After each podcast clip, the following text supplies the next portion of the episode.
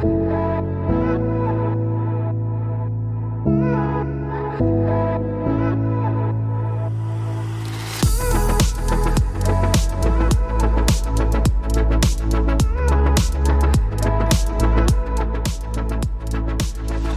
meiner Geburt habe ich das Protos-Syndrom, eine angeborene Erkrankung, bei der sich häufig Tumore entwickeln. Bis heute hatte ich 60 Operationen. Dabei wurden bereits fünf Finger amputiert. Ich verrate euch heute, warum ich einen meiner amputierten Finger dem bekanntesten Kriminalbiologen Deutschlands geschenkt habe und warum ich das Leben stets mit Humor nehme und was mein, meine größte Hoffnung ist. Ich bin Jasmin. Heute erzähle ich euch meine Geschichte. Ja, herzlich willkommen zurück aus der Sommerpause, liebe Hörerinnen und Hörer. Ich freue mich, dass wir endlich wieder durchstarten mit unserem Podcast zum Format Deine Lieblingsmenschen und ich habe heute Yasemin zu Gast, direkt nach der Sommerpause. Und wir sprechen heute, Yasemin, schön, dass du da bist, über ein eine Krankheit, das Proteus-Syndrom, bei der es weltweit nur 200 bekannte Fälle gibt. Vielleicht magst du einmal ganz kurz für die Hörerinnen und Hörer da draußen erzählen, was genau ist das Proteus-Syndrom? Ja, gerne. Also das Proteus-Syndrom ist ein sogenanntes Großwuchssyndrom. Ähm, es betrifft nie den ganzen Körper, immer nur ähm, entweder eine Hälfte. Ähm, und es ist wie ein Mosaik im Körper. Also es sind immer nur äh, verschiedene Partien betroffen. In meinem Fall sind die Hände ähm, sehr ausgeprägt gewesen und ähm, jetzt im späteren Alter mit 28 entwickelten sich dann in meinem Fall dann auch noch äh, Tumore im Inneren des Körpers, was eigentlich für das Protosyndrom nicht sehr typisch ist. Eigentlich sagt man, das Protosyndrom stoppt äh, mit dem Ende des Wachstums. Also sobald der Mensch ausgewachsen ist, ist auch sozusagen ähm, das Protosyndrom weitestgehend äh, gestoppt. Also es sollte eigentlich nichts mehr wachsen. Genau, das ist so ähm, ja so die grobe Erklärung. Also ähm, bei ganz vielen ist es auch so, dass ähm, die Füße extrem betroffen sind, die Füße und Beine. Ähm, das hat man vielleicht auch schon mal gesehen. Und ähm, ja, genau, das ist so. Jetzt hast du ja gesagt, es sollte eigentlich dann irgendwann mal aufhören, beziehungsweise man, wenn man als Mensch irgendwie ausgewachsen ist, jetzt bist du ja schon knapp 30 Jahre alt.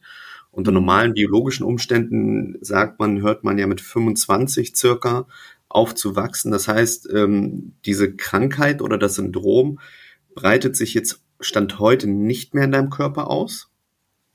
Ähm, in meinem Fall ist es ähm, leider so, dass mit 28 dann auf einmal ähm, die Tumore wie aus dem Boden gesprießt sind, wie die Pilze aus dem Boden gesprießt sind. Also es war irgendwie ganz komisch. Man hat auch keine Erklärung dafür, warum das die, diese Tumore da jetzt auf einmal wieder so gewachsen sind, äh, was für Einflüsse das Ganze hat. Es ist einfach, äh, ja, also dadurch, dass, dass die, die, das Gen ähm, äh, mutiert ist, ist es ja sozusagen dieses, ähm, wie soll ich das erklären, ähm, dieses Mosaik im Körper. Es könnte sein, dass zum Beispiel, also mein schlimmster Tumor, der mir das Leben sehr schwer macht, sitzt im Kehlkopf, Eingang Luftröhre und dass von diesem Mosaik diese Stelle schon ähm, bestimmt war sozusagen. Also dass diese Mutation in dieser Stelle von Geburt an ist und jetzt mit 28 sozusagen dann ähm,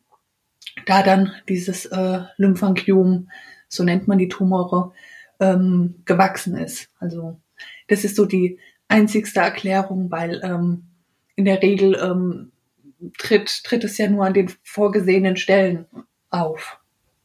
Das heißt, ähm, du hast es ja im Intro gesagt, über 60 Operationen. Jetzt hat ja sicherlich auch schon mal der ein oder andere Arzt da äh, konkret drauf geschaut, beziehungsweise sich auch intensiv und länger damit beschäftigt. Äh, man tappt mehr oder minder dann im Dunkeln, ja. Das heißt, äh, im Umkehrschluss, deine Krankheit und das Fortschreiten ist nicht heilbar. Nein, es ist äh, nicht heilbar. Ähm, es gibt auch nur ganz wenige ähm, Präparate, die man äh, dafür einnehmen kann.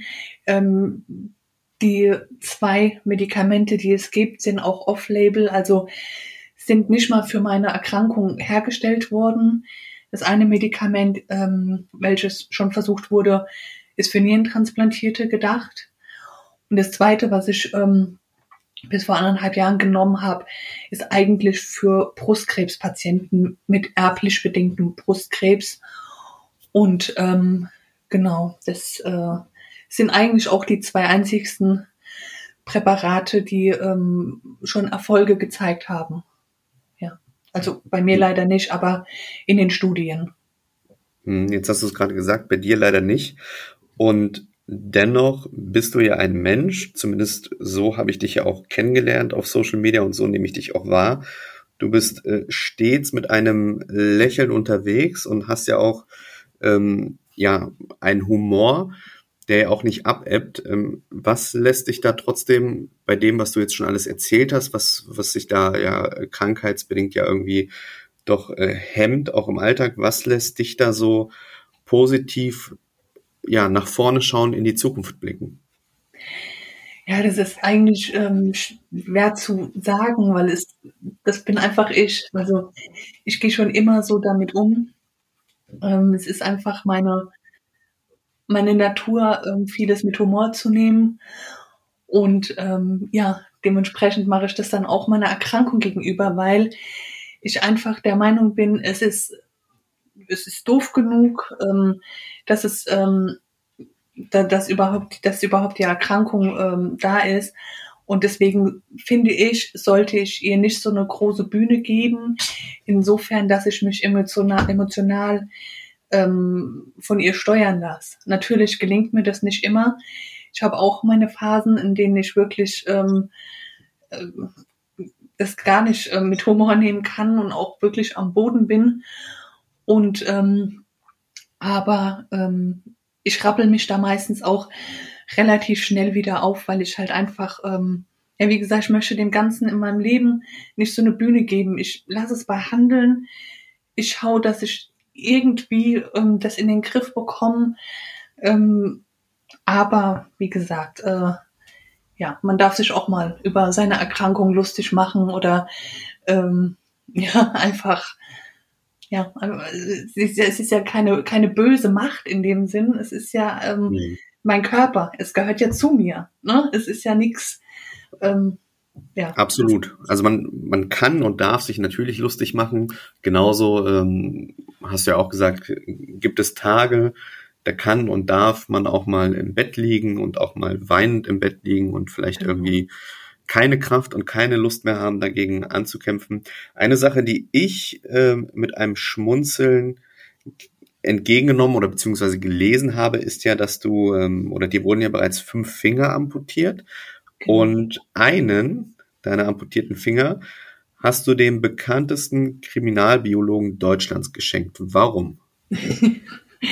das, das war einfach so, ähm, einfach so aus der Laune raus. Also ich hab den, also als der Arzt sagte, ähm, die Finger müssen amputiert werden, habe ich gesagt, habe ich ihn gefragt, ja, und was passiert dann damit?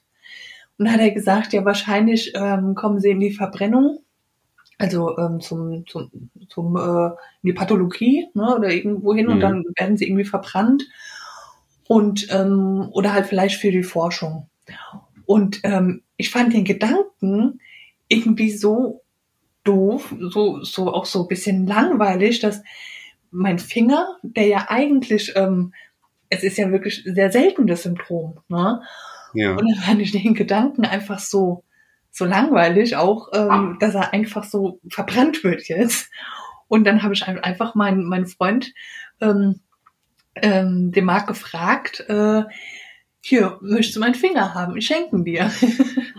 Und dann hat er gesagt, ja, mega gerne.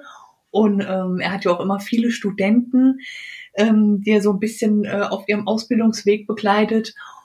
Und da war das echt nur lustige Sache und auch äh, die, die Situation. Also ich hatte ja vor der Amputation eine Fingerabschiedsparty gefeiert mit all meinen Freunden. Und Es gab Fingerkuchen und selbstverständlich gab es Fingerfood, ja.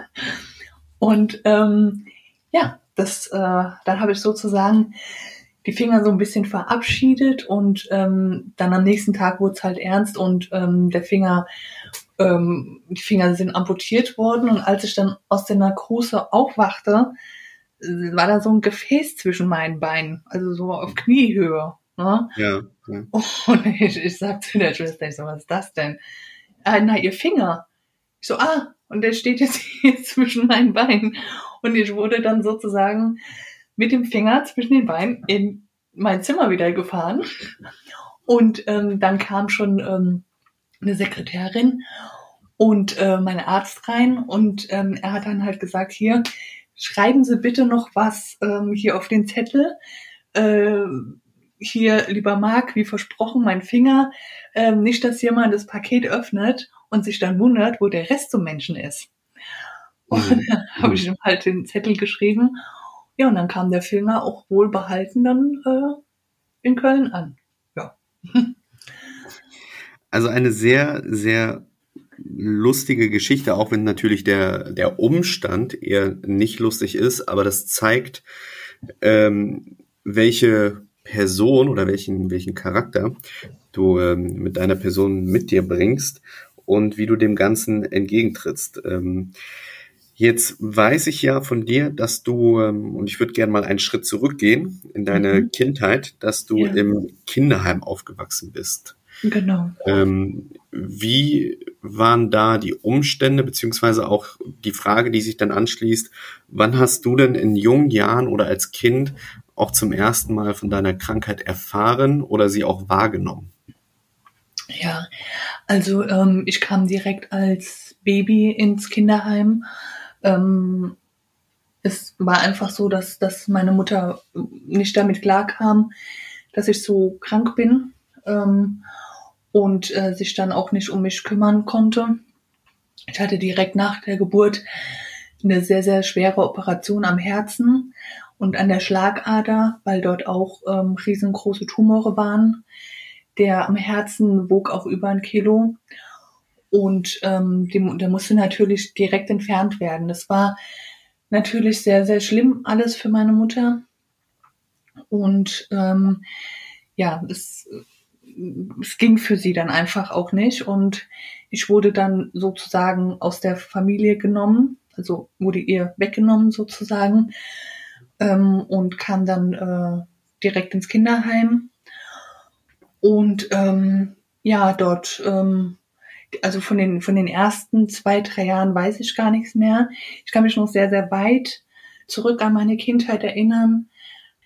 Genau, dann äh, verging die Zeit, es wurde mein Zuhause, es, ähm, als Kind gewöhnt man sich ja schnell dran.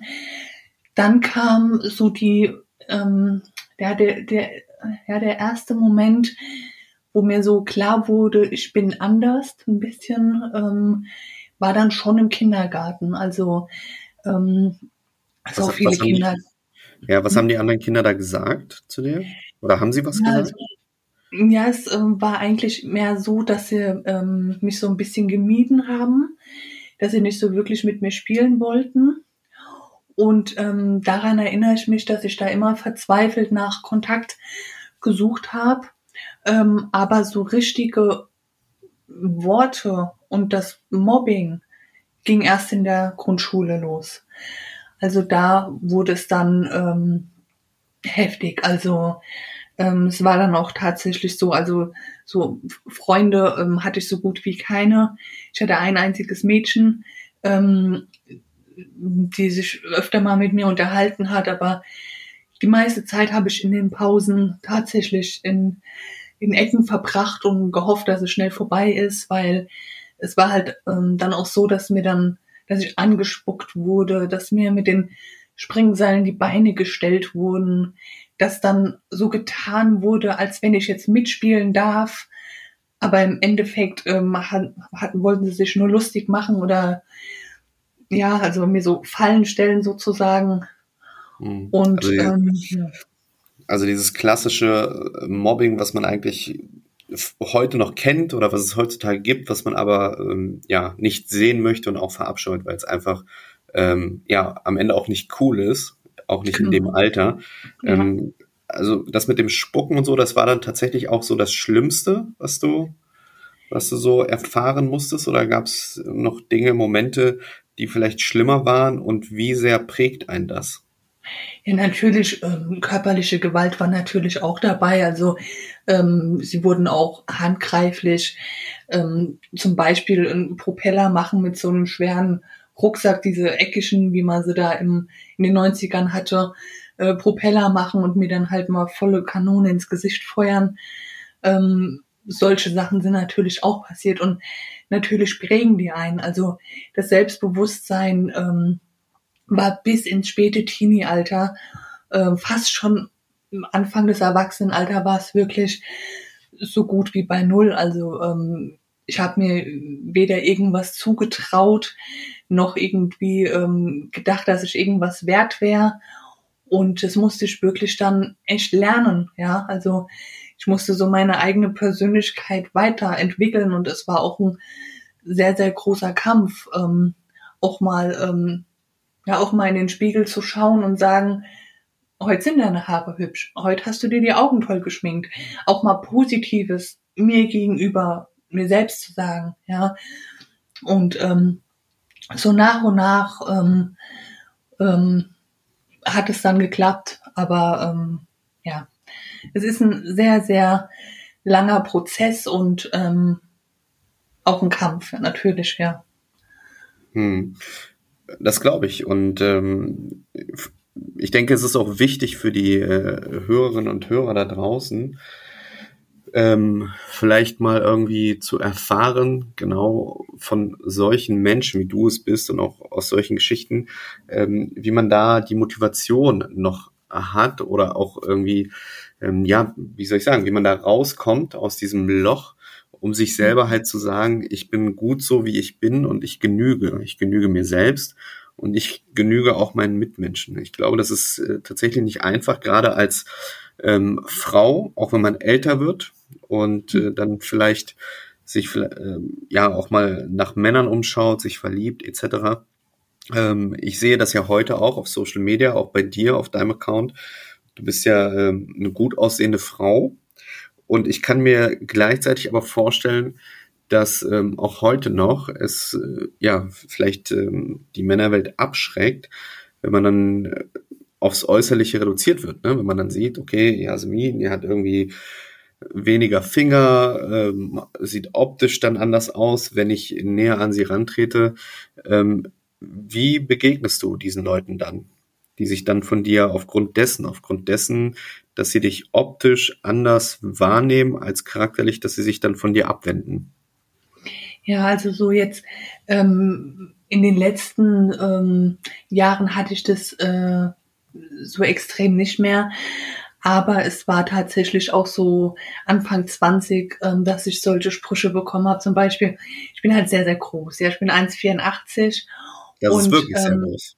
Ja, und ähm, es gab halt auch schon so Sprüche so, wow, wenn du den Raum reinkommst, da, wow, da guckt ja jeder. Und ähm, dann, naja, aber wenn deine Finger nicht wären.